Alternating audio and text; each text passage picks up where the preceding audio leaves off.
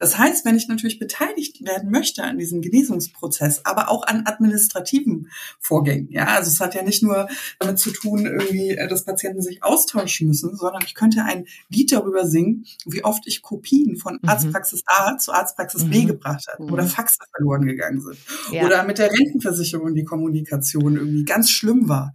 Also ganz das sind schlimm. Dinge, die ja. uns auch psychisch so belastet haben und wie soll man in einer kranken Umgebung genesen oder Krankenhausessen. Ja, kann krankes Essen kranke Leute heilen, ja, die ich im Krankenhaus bekomme. Das sind so fundamentale Sachen, über die sich niemand Gedanken macht, weil als Überschrift steht Krebs.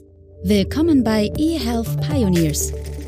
Wir verschaffen digitalen Innovationen in der Gesundheitswirtschaft Gehör. Mit Andrea Buzzi. Facebook, Instagram und Co sind für uns alle inzwischen eine Parallelwelt. Dort treffen wir unsere virtuelle Community, unsere virtuelle Familie und sind den Menschen irgendwie auch recht nah. Doch kann das Netz uns in schweren Lebenskrisen helfen? Und welchen Stellenwert haben zum Beispiel digitale Selbsthilfegruppen, besonders für Schwerstkranke wie Krebspatienten? Wie denken echte Patienten über unser Gesundheitssystem, den Datenschutz und den digitalen Fortschritt? Wer könnte da kompetenter sein als die charmanten Krebsbloggerinnen vom preisgekrönten Podcast Zwei Frauen, zwei Brüste? Herzlich willkommen, Paulina Ellerbrock. Ja, vielen Dank, dass wir dabei sein dürfen. Und herzlich willkommen, Alexandra von Korf. Ja, danke schön. Wir freuen uns sehr, hier zu sein. Paulina, gleich die erste Frage an dich. Warum heißt euer Podcast Zwei Frauen, zwei Brüste? Wir sind ja ein Brustkrebs-Podcast und so leicht wie der Titel klingt und so leicht wie wir versuchen, über das Thema zu sprechen, so tragisch ist natürlich die Geschichte von uns. Denn zwei Frauen, zwei Brüste lässt zumindest darauf schließen, dass mindestens eine von uns Einbußen gehabt hat auf dem Weg ihrer Genesung. Und ja, wer das ist, hört gerne rein. Sehr schön. Wir verlinken das natürlich auch in den Show Notes. Und ich habe mir auch schon ein paar Folgen angehört. Da werde ich auch gleich nochmal drauf zurückkommen. Denn wenn man euch so zuhört und wenn man auch eure Community sieht, dann stelle ich mir die Frage, kann eine Online-Community Krebs heilen helfen, Alex? Es geht ja gar nicht darum, den Krebs zu heilen, sondern vielleicht diese ganzen vielen Nebenschauplätze, die wir haben. Man versucht sich zu vernetzen. Das war uns, also Paula und mir, besonders wichtig während der Erkrankung. Wir haben uns gefunden und dadurch mhm. auch sehr viel Rückhalt und sehr viel Stärke. Und dass diese Gemeinschaft und auch diese Mutmachgeschichten, also dass man jemanden trifft, der vielleicht auch schon mal so drei Schritte weiter in der Therapie ist, das hilft unheimlich sehr. Ob, das, ob es den Krebs heilen kann, das bezweifle ich, aber was es ist, kann der Seele sehr gut tun. Und es kann natürlich auch wahrscheinlich die Heilung unterstützen, weil die Seele hat ja einen ganz hohen Anteil auch daran, mhm. wie gut man eine Krankheit übersteht. Wie ist es für euch persönlich, Paula? Du bist auf Insta, Alex auf LinkedIn. Wie nutzt ihr digitale Plattformen, auch in eurer Krankengeschichte natürlich? Also wir sind beide auf Insta tätig. Nein, beide auf Insta ich bin präsent. inkognito. genau. Aber das war nicht immer so. Also Alex war vorher auch natürlich sehr, sehr aktiv. Da bin ich jetzt aber erleichtert, weil ich hätte gedacht, ich hätte das übersehen. Nein, ich heiße Kick Cancer Chick auf Instagram. Ich glaube, deswegen hast du das wahrscheinlich übersehen. Also man muss, ob man möchte oder nicht, natürlich irgendwie akzeptieren, dass die digitale Welt ein Teil unseres Sozialraums ist. Und für mich war diese Pforte in dieses digitale Kommunikationsmedium Internet und auch Social Media Plattform in welcher Weise auch immer, war meine Erkrankung. Mhm. Weil ich natürlich jetzt ein Bedürfnis erfüllt sehen wollte. Was und, war das für ein Bedürfnis? Also es waren zwei Säulen, wenn man das so sieht. Also die erste war, ich wollte Menschen begegnen, die in einer ähnlichen Lebenssituation waren wie ich, junge Mutter, an Krebs erkrankt, um zu wissen, was kommt auf mich zu. Mhm. Also mit welchen Alltagswidrigkeiten habe ich denn jetzt mal rein aus der Praxis zu rechnen? Gar nicht so theoretisch arztbasiert, sondern ganz fundamental, womit putze ich mir die Zähne? Welche Gesichtscreme brauche ich? Welchen Beitrag kann ihr ich? Ihr habt auch leisten? selber dann einen Nagellack auf den Markt gebracht, weil ihr gemerkt habt, dass die herkömmlichen Produkte nicht funktionieren und man durch wahrscheinlich Chemotherapie und so weiter nicht mehr alles benutzen kann. Also genau, das war genau. das war auch wirklich so richtig alltagsbezogen, ne? Genau, also da genau. wir schmücken uns ja ungern mit fremden Lorbeeren, mhm. aber bei der Farbe durften wir mitreden. Ah, okay. Alex, und du bist ja auf LinkedIn, du bist auch auf äh, Instagram. Kannst du das so bestätigen, was Paula berichtet? Oder was ist so deine Motivation gewesen? Bei mir hat das angefangen, ich habe erst einen Blog geschrieben, der auch Kick Cancer Chick heißt. Und mhm. dann habe ich auf Facebook das publiziert und das konnte man direkt auf Facebook und auf Twitter. Dann sagte meine Babysitterin, stell das doch bei Instagram rein. Und ich mhm. kannte Instagram gar nicht so. Aber das Gute ist, und deswegen da kommen Paula und ich dann zusammen, Paula und ich haben uns über Instagram gefunden. Mhm. Also da fing unsere gemeinsame Geschichte an, weil dann äh, hat man plötzlich entdeckt, da gibt's ja andere, die auch Krebs haben auf Instagram und die darüber schreiben. So wuchs das zu so einer Bubble von Leuten, die über diese Krankheit verbunden waren. Die Paula und noch zwei andere. Wir sind also waren ganz eng dann verbunden und haben uns wirklich da gegenseitig auch durch diese Erkrankung getragen. Also wir haben einen ganz anderen Aspekt von Social Media kennengelernt. Mhm. Facebook ist ja leider auch bekannt, du hast es gerade auch selber erwähnt, Hate Speech, Fake News. Man denkt ja auch an einen riskanten Ort irgendwie, der auch die Leute dazu bewegt, vielleicht unmögliche Dinge mal irgendwie loszuwerden oder auch rumzupöbeln. Man selber ist ja dann als Krebspatient auch wahrscheinlich sehr empfindlich und empfindsam. Manche Krebspatienten zeigen ja quasi ihr ganzes Leben und manchmal vielleicht auch sogar das Sterben auf mhm. Social Media, manche gar nicht. Was ist da, Paula, vielleicht fängst du an für euch so, so ein paar Learnings, wo ihr sagt, da seid vorsichtig. Man kann ja auch Privacy-Einstellungen machen? Habt ihr da so ein bisschen was mitgenommen, was ihr anderen Patientinnen jetzt auch mitgeben möchtet? Also am Ende des Tages muss man natürlich, äh, ich glaube, wirklich für sich vom Vorformulieren, was ist eigentlich das Ziel, womit ich also auf Social Media überhaupt kommunizieren will. Was möchte ich damit erreichen? Ist es eine Aufklärung? Möchte ich vielleicht, dass Freunde und Bekannte, ja, also vielleicht gar nicht so die große weite Welt, sondern ich möchte einfach nur einmal erzählen, wie es mir nach einer Chemotherapie geht und nicht äh, ne, im Chemobett sozusagen noch fünf Anrufe tätigen. Mhm, mhm, äh, es kann ja auch solche pragmatischen Gründe haben. Ne? Also was, was möchte ich eigentlich erreichen? Und das ist natürlich dieses Fenster, was ihr zeigt. Punkt. Ne? Wenn deine Mission ist, du möchtest gerne ein bisschen Krebsalltag zeigen, also das hat ja auch seine Berechtigung, haben wir auch gemacht. Was gehört da eigentlich rein?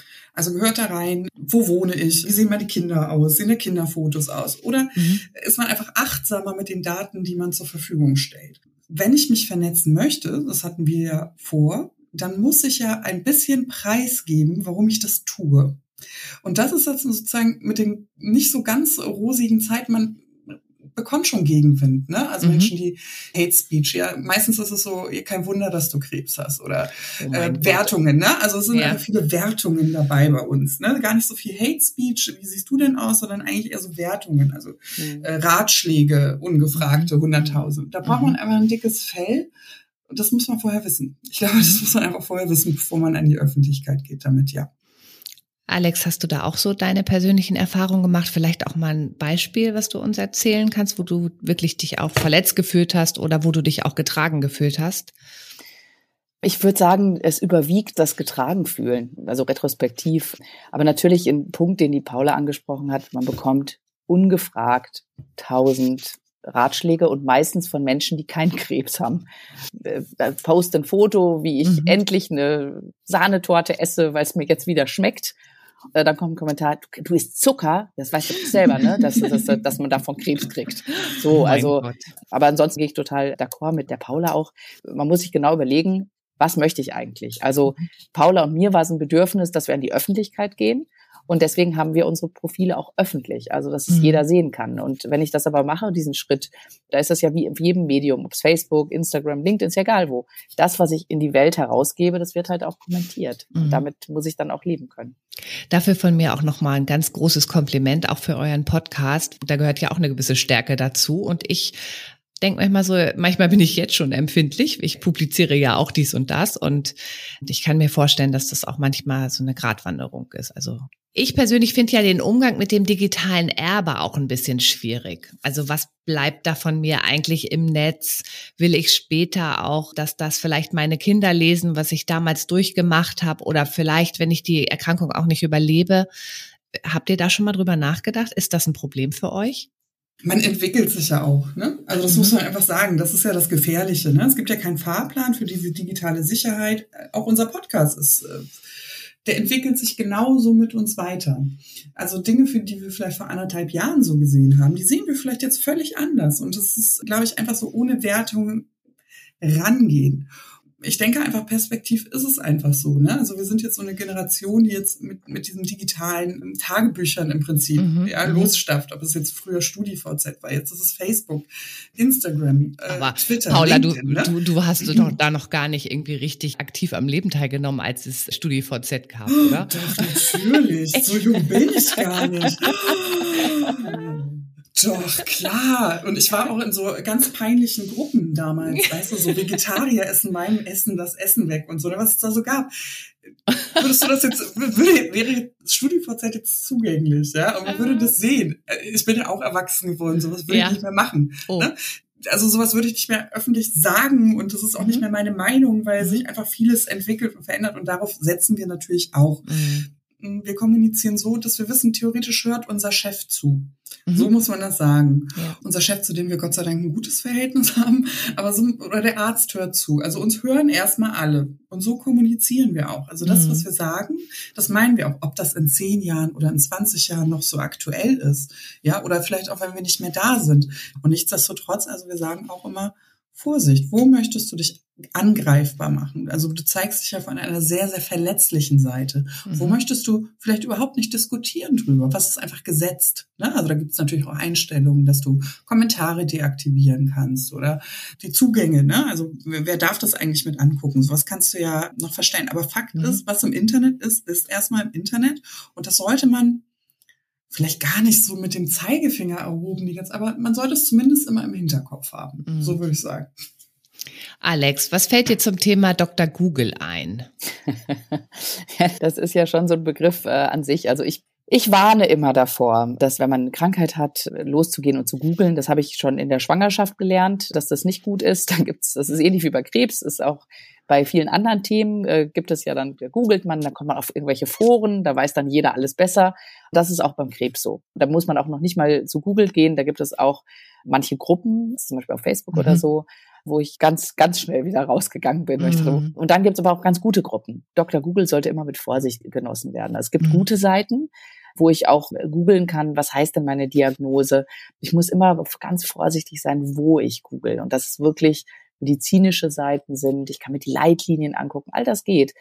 Aber der informierte Patient, ist der eigentlich im Vorteil, Paula, oder ist die Informationsflut auch belastend? Das ist am Ende des Tages eine völlig individuelle Sache. Die klassische Arzt-Patienten-Rolle ist, es heißt ja nicht umsonst, jemanden zu behandeln. Mhm. Ja, also ich handele ja nicht selber, ich werde ja behandelt.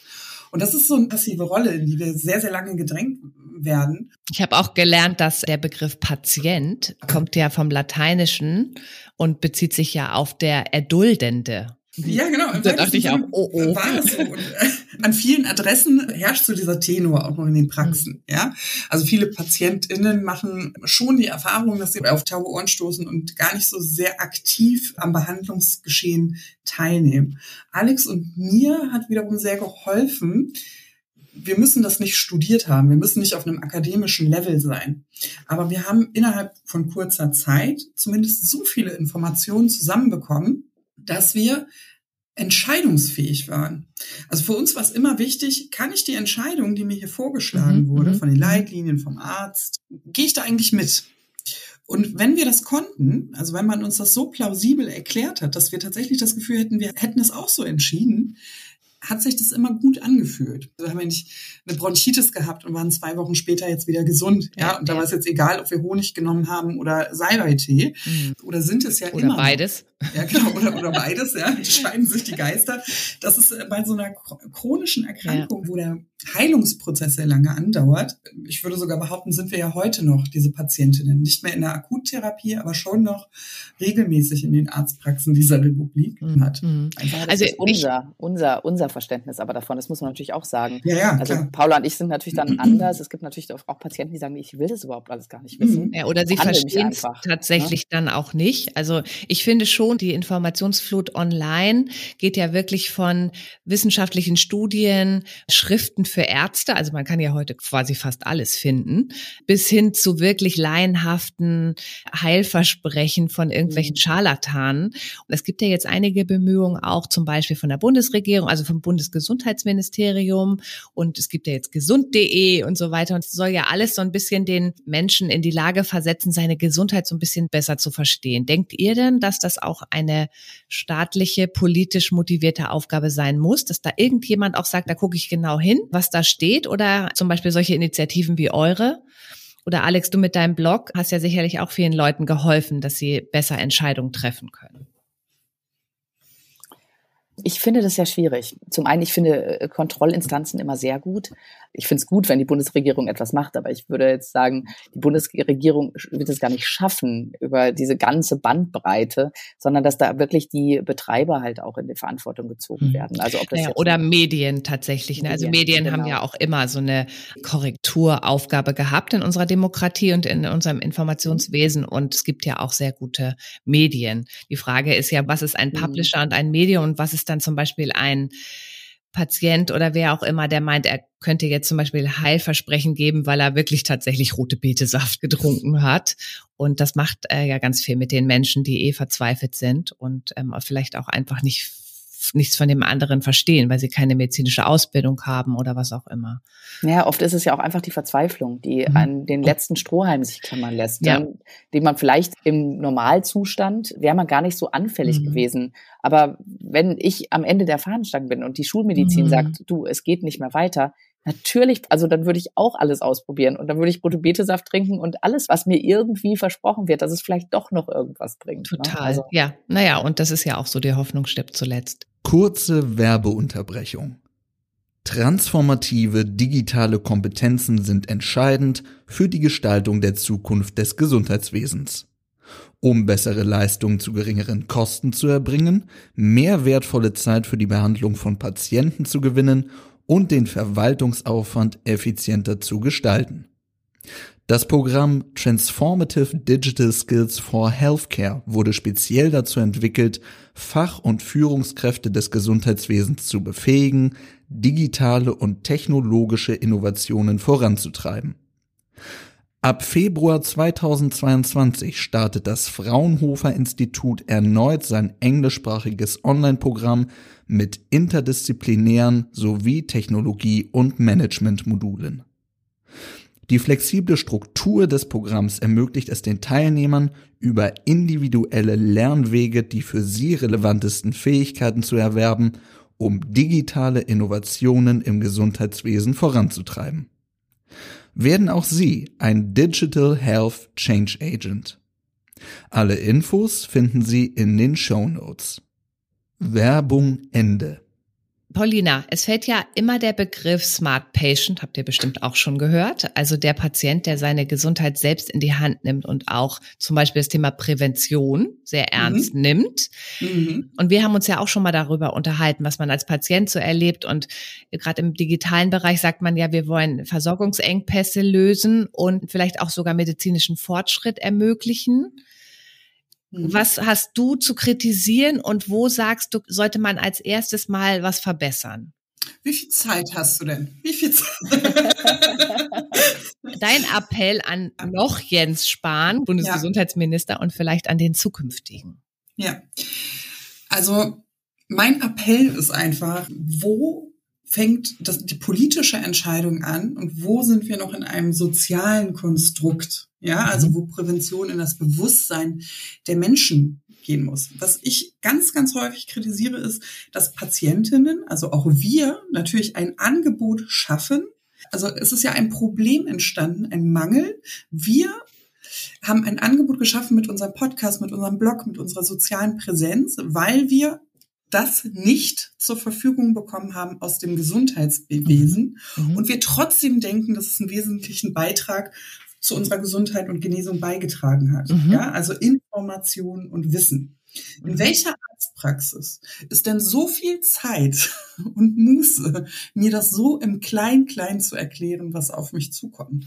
Das heißt, wenn ich natürlich beteiligt werden möchte an diesem Genesungsprozess, aber auch an administrativen Vorgängen, ja, also es hat ja nicht nur damit zu tun, irgendwie, äh, dass Patienten sich austauschen müssen, sondern ich könnte ein Lied darüber singen, wie oft ich Kopien von mhm. Arztpraxis A zu Arztpraxis B mhm. gebracht habe oder. Faxe verloren gegangen sind ja. oder mit der Rentenversicherung die Kommunikation irgendwie ganz schlimm war. Also ganz das sind schlimm. Dinge, die ja. uns auch psychisch so belastet haben. Und wie soll man in einer kranken Umgebung genesen? Oder Krankenhausessen, ja, kann krankes Essen kranke Leute heilen, ja, die ich im Krankenhaus bekomme. Das sind so fundamentale Sachen, über die sich niemand Gedanken macht, weil als Überschrift steht Krebs. Das heißt, wir haben irgendwo einen Mangel entdeckt und haben gesagt, wir machen Podcast und übersetzen das Ganze mal in so eine lebensnahe Sprache. Diesen Mangel wünsche ich mir aber tatsächlich auch zum Teil, zum großen Teil vom Gesundheitswesen abgedeckt. Weil es ist nicht immer Krebs, ja, also es kann ja auch Diabetes sein. Also wirft eine chronische Krankheit rein, die gerade passt. Also wo wird der Patient zeitlich so gut aufgefangen, aber auch effizient behandelt? Mhm. Und wo liegt die Verantwortung eigentlich bei ihm? Mhm. Ich kann allein aus buchhalterischer Sicht, ja, also administrative Vorgänge, Zettel hin und her, mhm. Anträge, also die wirklich veraltet und antiquiert sind, ja. von der Effizienz her sagen, das hat nicht zu meinem Genesungsprozess beigetragen, sondern gegenteilig, es hat ihn sogar verschlimmert, mhm. weil ich da in so einer sehr passiven Rolle und in so einer Bringschuld war häufig, um irgendwelche. Leistungen, also eine medizinische Versorgung zu bekommen. Und äh, wenn ich mir daran denke, ich hatte ja irgendwie noch alle Sinne beieinander, es ging mir zwar sehr schlecht, wie soll denn das sein, wenn das nicht der Fall ist? Wie sollen Menschen da gut auf sich aufpassen können mhm. und so lange wie möglich auch sozial interagieren? Und deswegen mein Appell, Herr Spahn, lieber Nachfolger, bitte kümmern Sie sich darum, dass es Angebote gibt, die seriös geprüft werden, dass es Anlaufstellen gibt, dass es Förderung gibt und dass natürlich das medizinische Personal auch Verwaltungsdinge vereinfacht in der Kommunikation transparent endlich ja, zur Verfügung stellt. Also es gibt ja diese Probleme, dass zwischen den einzelnen Sektoren und überhaupt schon von einem Arzt zum anderen, da wird ja tatsächlich noch gefaxt oder telefoniert. Ja. Ne? ja. Das ist natürlich irgendwie krass. Das ist so angekommen, das nehme ich direkt mit. Lass uns mal eine kleine Gedankenreise machen. Wenn ihr an eure Reise als Krebspatient denkt, die ist ja noch nicht beendet. Wo seid ihr denn schon mit digitalen Technologien in Berührung gekommen? Oder wo hättet ihr euch das gewünscht? Ich gebe euch mal ein paar Stichworte. Das ist Online-Terminvergabe, Videokonsultation, vielleicht auch künstliche Intelligenz bei eurer Befundung oder auch Zugriff auf ein Studienregister bei der Auswahl der Therapie und so weiter. Fällt euch da was ein? Also das Erste, woran ich denke, wenn ich an meine Befunde und so denke, es sind Faxe. Es sind so viele Faxe, die ich gesehen habe in dieser ganzen Therapie. Ja, ich weiß, es ist oft eine Vorschrift, aber es ist, kann das überhaupt nicht glauben. Und ich kann eher von dem Manko berichten, als von digitalen Möglichkeiten, die ich gesehen habe. Bitte. Du schleppst diese Papierakte von einem Arzt zum anderen. So fängt's ja, ja. schon an. Und da wird Aber man dann auch noch ja belächelt, ne? So, oh, oh, da kommt wieder der, der Patient mit der dicken Akte und der will mir jetzt sagen, was er machen soll. Ne? Genau. Oder du hast sie eben nicht dabei und heißt es, ja, aber Frau von Kopf, also ohne den Befund können wir jetzt hier nichts machen. Mhm. denkst du, okay, gut. Dann kommst du auf die Idee, man könnte das ja auch mal vielleicht abfotografieren oder so. Und da gibt es ja auch mittlerweile Apps, dass man die Sachen einfach dabei hat. Das ist schon mal ein ganz großer Schritt. Also ich finde, zum Beispiel auch. Ähm, du meinst jetzt aber nicht die digitale Patientenakte. Das sind dann noch andere Apps, richtig? Das, das genau. Das ist eine, es gibt andere Apps, weil das mhm. kommt ja noch mit der digitalen Patientenakte. Mhm. mhm. Ja, ähm, wollte ich gerade sagen. Das ist ja noch nicht so weit. Genau, das ist leider noch nicht so weit. Ich bin aber großer Befürworter, weil ich mhm. glaube, das wird einfach dem Patienten das Leben so so sehr erleichtern. Gerade am Anfang, du kennst dich überhaupt nicht aus. Du weißt gar nicht, was die Sachen alle bedeuten. Du packst das alles in dein Mäppchen rein und schleppst es bis zum nächsten Arzt. Der könnte ja irgendeins von diesen Papieren gebrauchen können. Das ist natürlich gut, wenn wir da einfach effizienter werden. Mhm. Und ich habe jetzt wirklich überlegt, also wo du auch sagst, im Krankenhaus, ich so, nee, das war ein Aufkleber die wurden auf alle Papierdinger geklebt. Nein, das man, war nicht. Man hat auch vorher irgendwie keine äh, Aufnahme, ähm, Anamnesebogen vielleicht mal nach Hause bekommen, digital, Nein. den man ausfüllen konnte. Das alles gibt's ja alles schon, aber man, man hat da noch keine Berührung mit. Ne? Genau, Scheint irgendwie genau. die Marktdurchdringung wirklich noch sehr gering zu sein. Ja, ich, äh, also Social Media und diese, das ganze Netzwerk, das hat uns natürlich da sehr unterstützt. Und mhm. mittlerweile gibt's ja jetzt auch von Yes We Cancer, die Yes-App, mhm. Äh, wo man sich halt vernetzen kann. Also, und es gibt viele andere Apps auch. 2017, als wir die Diagnose bekommen haben, habe ich in der ersten Instanz von nichts gehört, was mhm. es da mhm. irgendwie gibt, was man nutzen kann. Und das hat sich aber auch in den letzten vier Jahren auch echt viel getan in dem Bereich. Also mhm. ob das Apps zum Thema Fatigue ist oder zum Thema Nebenwirkungsmanagement oder überhaupt diese Tagebuchfunktion, wie es einem geht, da gibt's schon immer mehr. Sehr schön. Das ist auch doch ein ne guter, guter Ausblick und macht es ein bisschen versöhnlich.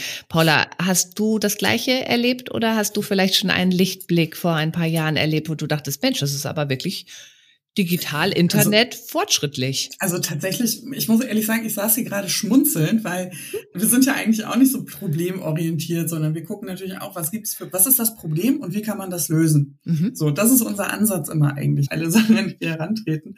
Und ich habe gerade gedacht, oh Gott, ich könnte auch, ich, ich kann auch nichts Konstruktives beitragen, ich kann nichts, aber es ist wirklich so, 2017, das ist, kommt mir vor, als würde ich vor der Steinzeit äh, reden. Da kriege ich einen Arztbrief, ich kann ihn nicht dekodieren, weil ich bin keine Medizinerin, ja, es wird aber zu Händen Händen des Patienten ausge... Also ich, ich, ich bin der Adressat, ich kann mit den Informationen, die da drauf stehen, null anfangen. Und als Dankeschön bekomme ich eine CD ich habe gar ja. kein CD-Laufwerk. Also das sind ja meine persönlichen Daten. Das muss man sich mal vorstellen. Ja, und damit muss ich zur Arzt B laufen. Du rennst ja mit einem Ordner los. Mhm. Dann fragt der Arzt dich, sagen Sie mal, haben Sie eigentlich so und so ein Medikament bekommen? Und ich fange panisch an, irgendwie in diesem Ordner zu wühlen, weil ich oh nicht Gott. die Möglichkeit habe, das mal durchzuscannen. Wann habe ich was in welcher Dosis bekommen? Und wir lachen da jetzt drüber, aber es gibt Medikamente mhm. in der Krebstherapie, die darfst du einmal im Leben bekommen, weil sie einfach so herzschädigend sind. Mhm. Und ich kann ihm nicht sagen, habe ich das bekommen und in welcher Dosis eigentlich? So, ne? Aber. Das ist ja auch das Hauptargument für die elektronische Patientenakte. Mhm. Tatsächlich irgendwie Daten retten Leben in dem Fall. Und da wird ja einfach auch so viel dokumentiert und es wird dann halt auch durchsuchbar. Das genau, ist ja genau, das Ding. Genau. Also wenn man die Daten dann freigibt, dann kann man ja auch tatsächlich ganz gezielt nach Informationen suchen. Und in dem Fall ganz haben wir genau. wieder genau ein Argument zu sagen, hey, die KBV hat jetzt ja gerade das nochmal um ein halbes Jahr verschoben, ne? elektronisches mhm. Rezept und elektronische Patientenakte. Also bitte beeilt euch, sagen wir mal hier schon mal direkt. Ja, ja genau, aber auch so Übertragungsfehler einfach. Ne, das ist so, es fällt mir, mein Mann hat sich gerade den Arm gebrochen, war im Krankenhaus und dann steht in dem Arztbrief, er ist mit einer Krücke entlassen worden. Da habe ich ihn gefragt, wo seine Krücke ist. Und er sagt, was? Ich habe es mir gar nicht durchgelesen, weil das am Anfang, das geht einfach unter in diesen Arzttexten. Mhm. Ne? Also man kriegt ja selber gar nicht mehr so den Überblick und das ist ja fatal. Mhm. Nichtsdestotrotz muss ich sagen, was hat bisher gut geklappt? Also ich glaube, Corona war eine riesige Chance, auch mhm. für das Gesundheitswesen, das gut ausbaufähig, ne? Also, mhm. aber man soll im Kleinen loben. Also es, er wäre mehr gegangen, aber ich lobe mal im Kleinen. Also ich kann zum Beispiel online Termine über Plattformen kommen und zwar besser, als wenn ich telefonisch in irgendwelchen Warteschleifen hänge. Äh, ich finde das sehr effizient. Tatsächlich muss ich wirklich sagen. Also ich sitze nicht mehr eine Stunde, um jemanden zu erreichen, sondern ich kann online einen Termin vereinbaren und es werden auch gleich Unterlagen angeheftet, die ich bitte mitzubringen habe. Auch Fragebögen. Ich finde das super. Mhm. Ich kann Befunde da hochladen. Super in meiner Radiologie gibt es eine Cloud-Lösung. Also das mhm. finde ich total cool. Da gibt es einen QR-Code, den kann ich scannen und habe dann Zugriff auf alle meine Vorbefunde und Bilder. Die oh, kann ich an der Tisch. genial. Ja, und mein Arzt hat auch Zugang darauf. Das war Nur ja auch in Hamburg, ne? Da komme ich nochmal genau. auf dich zu. Ja. ich auch direkt dahin. Und was ich cool finde, ähm, dass Corona die Möglichkeit gegeben hat, ja auch Kontakte zu minimieren und Ansteckungsrisiken. So Videokonsultationen. Äh, ne? Genau, das heißt, ich habe die Möglichkeit, zum Beispiel meine Psychoonkologin über eine Videokonsultation aufzusuchen und ich finde das großartig, dass das geht. Also es funktioniert auch. Ich kann da nichts Negatives sagen. Keine Abstürze, keine Hänger, keine, also es klappt einfach ganz, und ganz es wirkt auch. Ne? Also viele denken, ja, hä, was? Psychologe muss ich ja da mich da hinsetzen und ähm, dann Auge in Auge. Aber Thema Gesundheitsdaten. Da sind ja viele total super vorsichtig und immer wenn man in den Medien was liest, dann ist es ja nur, ach du grüne Neune, ganz vorsichtig bitte und Gesundheitsdaten werden missbraucht und, und, und. Auf der anderen Seite sage ich ja immer, dass natürlich die Zusammenführung und Erschließbarkeit von medizinischen Daten und Gesundheitsdaten natürlich anonymisiert, auch medizinischen Fortschritt bringt. Das ist natürlich eine wichtige Sache. Aber wenn es um anonymisierte Daten geht, die für die Forschung weitergegeben werden, da weiß ich wirklich nicht, was einen daran hindern könnte. Und es sind immer, ne, ich sag, die Menschen, die krank sind, die sind total happy, ihre Sachen auch zu teilen, damit vielleicht ihnen oder jemand anderes geholfen wird. Mhm. Ähm, aber es ist eigentlich schade, dass man erst krank werden muss, dass das mhm. passiert. Ich sehe natürlich ja. die Gefahr auch, dass man sagt, okay, ähm, ich teile es gern für die Forschung, aber ich möchte nicht, dass mein Arbeitgeber das sieht oder vielleicht oder meine, meine Krankenkasse. Ja. Genau, mhm. das ist halt ein zweischneidiges Schwert. Aber im Endeffekt, mhm. ich fände es so schön, wenn das wirklich klappen würde, dass wir das alles digital machen und teilen. Überleg doch mal, wie viel Zeit der Arzt dann hätte, sich mit mir direkt zu unterhalten, weil er nicht mich hundertmal vorher fragen muss, was ich denn schon für Therapien hinter und ich jedes Mal diese ganze Geschichte nochmal erzählen muss. Mhm. Man könnte einfach effizient, der kann sich das vorher angucken, man setzt sich zusammen und man setzt direkt da an, wofür ich diesen Spezialisten eigentlich brauche. Mhm. Ich habe vor kurzem auch ein sehr interessantes Zitat, eines meiner Lieblingszitate bislang in diesem Podcast. Also ihr werdet aber auch eins kriegen, weiß ich jetzt schon. Habe mir schon ein paar Sachen notiert. Aber ein Vertreter von der Techniker Krankenkasse hat gesagt, dass die Sensibilität für Datenschutz korreliert unmittelbar mit der Betroffenheit weil wenn die Leute nämlich richtig krank oder mhm. betroffen sind, dann ist denen das echt Jacke genau. eigentlich, genau. weil dann wollen sie nur, dass ihre Daten möglichst zur Verfügung stehen, dass sie gut behandelt werden und diejenigen gerade vielleicht keinen so einen Druck haben, die können sich mit so einem Luxusgedanken des übermäßigen Datenschutzes beschäftigen. Ich will das jetzt auch hier nicht bewerten, aber ich fand das ganz interessant. Aber weißt du, André, weißt du, was mich immer so ärgert, wo ich, wo es bei mir echt in der Seele klemmt, ne? Hau raus alle sagen immer so, oh, also Datenschutz im Gesundheitswesen, Datenmissbrauch. Ich möchte gerne mal wissen, was ist denn die Lösung, damit ich überhaupt mein Problem formulieren kann? Also verstehst du, es gibt mhm. ja noch keine zufriedenstellende Lösung und mhm. alle Leute regen sich über ein Datenschutzproblem ja. auf. Ja. Was ist das Datenschutzproblem? Ja. Also das muss ich, kann ich also wissen, wenn ich weiß, wie die Lösung ist. Dann kann ich mir Gedanken machen. Das fehlt mir so ein bisschen in dem Ansatz. Ja, es wird halt von vornherein erstmal alles verhindert. Also es gibt ja die genau. beiden Lager, erstmal alles verhindern, total sensible Daten, DSGVO und so weiter. Mhm. Und ich hatte einen sehr interessanten Gast in meinem Podcast, ein, zwei Folgen vor euch, den ähm, Sebastian Vorberg. Der hat ja quasi so ein bisschen die These vertreten, lasst erstmal alle Daten frei. Also wir reden immer von anonymisierten Daten. Mhm. Dann schauen wir, was wir daraus gewinnen können an Erkenntnissen. Und wenn wir dann merken, oh, oh, oh, das geht zu weit, dann regulieren wir bauen wir auch noch in die Show Notes ein. Das mhm. fand ich irgendwie so einen ganz pragmatischen Ansatz. Dürft ihr oder möchtet ihr gerne ein paar Tipps für digitale Gesundheitstools, die ihr persönlich nutzt, auch geben oder habt ihr eigentlich schon alles genannt, was für euch wichtig ist? Weil vielleicht hört jetzt ja auch jemand zu, der sagt, Mensch, die beiden müssen es ja wissen, was benutzt ihr denn so persönlich? Du wirst, darf ich, darf ich direkt sagen, meine Apple Watch, die rettet mir jeden Tag das Leben. Werbung, Werbung, Werbung. Ich bin durch die Therapie so vergesslich geworden, dass ich hundertmal diese Funktion finde mein Handy, also wirklich hundertmal am Tag benutze. Und das erleichtert mein Leben gerade extrem. Was ich jetzt noch geschenkt bekommen habe, sind diese Coins oder so. Ja, ja, äh, die, die, die, die, die es auch von Hermes gibt übrigens. Ah, okay, ist das für, so? Für dann mehrere hundert oder tausend ja. Euro. Ähm. Auf jeden Fall kann ich damit halt meinen Schlüsselbund jetzt genauso finden, wie ich auch mein Handy finden kann. Also ich finde Meditations-Apps finde ich toll die helfen mir. Das ist aber immer eine Typsache, ne? also mhm. was in deiner Situation halt ist. Und ich habe ja schon gesagt, die Yes-App von Yes Be Cancer finde ich halt super, weil man sich einfach effizient vernetzen kann, gerade wenn man eine seltene Krebskrankheit hat und nicht eben auf Instagram oder so ganz viele Leute mit deiner Krebserkrankung findet. Mhm. Paula, hast du auch noch eine Ergänzung zu den Gesundheitstools? Ich bin gerade am überlegen, also was erhoffe ich mir von einem Gesundheitstool? Ne? Also ich mhm. bewege mich eigentlich so ganz gut im analogen Bereich. Also Brüste abtasten funktioniert nur mal besten, wenn man unter der Dusche steht. Da brauche ich jetzt kein Tool im weitesten Sinne ähm, dafür. Ich bin da eher so in dem pragmatischen Bereich. Also zum Beispiel DocLib als äh, Terminvereinbarungs-App zum Beispiel beim Arzt. Also finde ich mhm. sehr, sehr erleichternd, finde ich sehr gutes Konzept.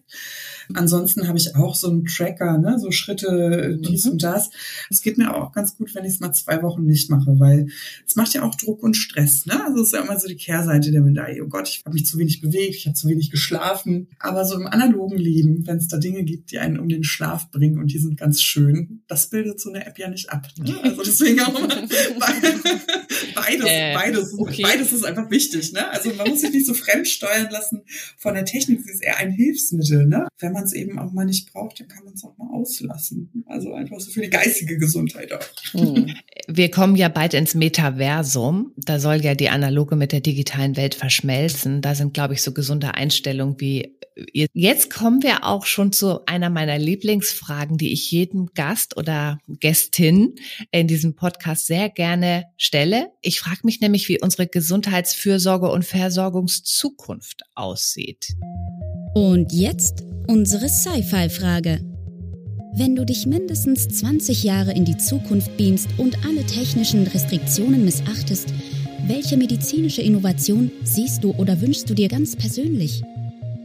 Oh, ich habe befürchtet, dass du, dass du Ich habe noch nicht alle Sinne beieinander. Ähm, traurigerweise, also ich habe gar keine Großvision gehabt, sondern eigentlich würde ich das formulieren, was ich mir auch heute schon wünsche. Nämlich funktionierende Schnittstellen zwischen allen Interakteuren.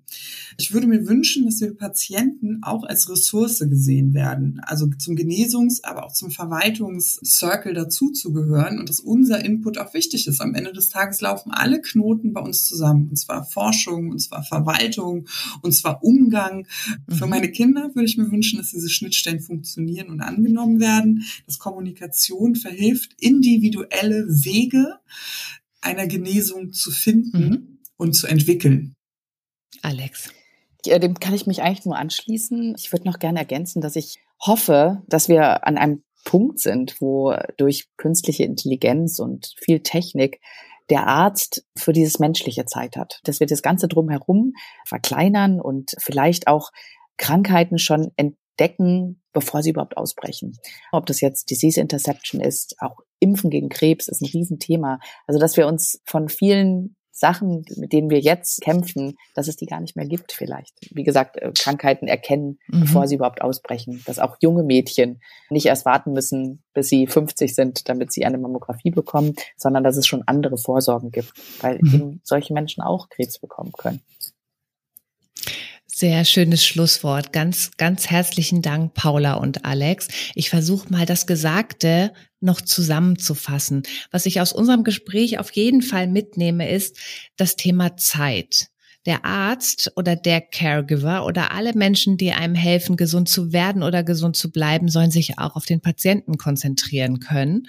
Und da ist es zum Beispiel sehr hilfreich, wenn die Kommunikation auch verbessert wird untereinander, dass wir vielleicht auch mehr Digitalisierung haben, Paula, du hast gesagt, wir wollen funktionierende Schnittstellen. Mhm. Das soll das sein, was wir in 20 Jahren sehen. Also ich hoffe, das geht schneller. Ich hoffe, das wäre heute eigentlich schon, aber in 20 Jahren. Ich finde es auch total schön, weil in der Digitalisierung wird ja immer auch als Argument gebracht, wenn es zum Beispiel eine KI-unterstützte Befundung von radiologischen Bildern gibt, hat man auch mehr Zeit, als Radiologe zum Beispiel sich dem Patienten zu widmen mhm. und dem das vielleicht auch mal zu erklären. Das sind alles Argumente von Kunden, die wir auch betreuen, wo ich sage, Mensch, die arbeiten da dran. Und ich finde es klasse, dass ihr das auch aus Patientenseite genauso jetzt empfindet und betont habt. Und ich glaube, wir gehen raus aus dem Podcast, indem wir alle aufrufen, die da draußen an der Weiterentwicklung der Gesundheitswirtschaft arbeiten, lasst es uns schaffen, dem Patienten das Leben zu erleichtern, wenn er schon krank ist. Dann danke ich euch ganz herzlich. Werdet, bleibt gesund und danke für eure Initiative, dass ihr die Leute auch darauf bringt, sich wirklich um den eigenen Körper zu kümmern und Prävention zu betreiben. Das gefällt mir ganz wunderbar. Übrigens, dieser Podcast ist eine Produktion von The Medical Network. Wir verschaffen digitalen Innovationen in der Gesundheitswirtschaft Gehör. Willst du das auch? Dann freuen wir uns über Likes, Shares und eine Bewertung bei iTunes. Noch mehr spannende Folgen findest du auf unserer Website www.themedicalnetwork.de.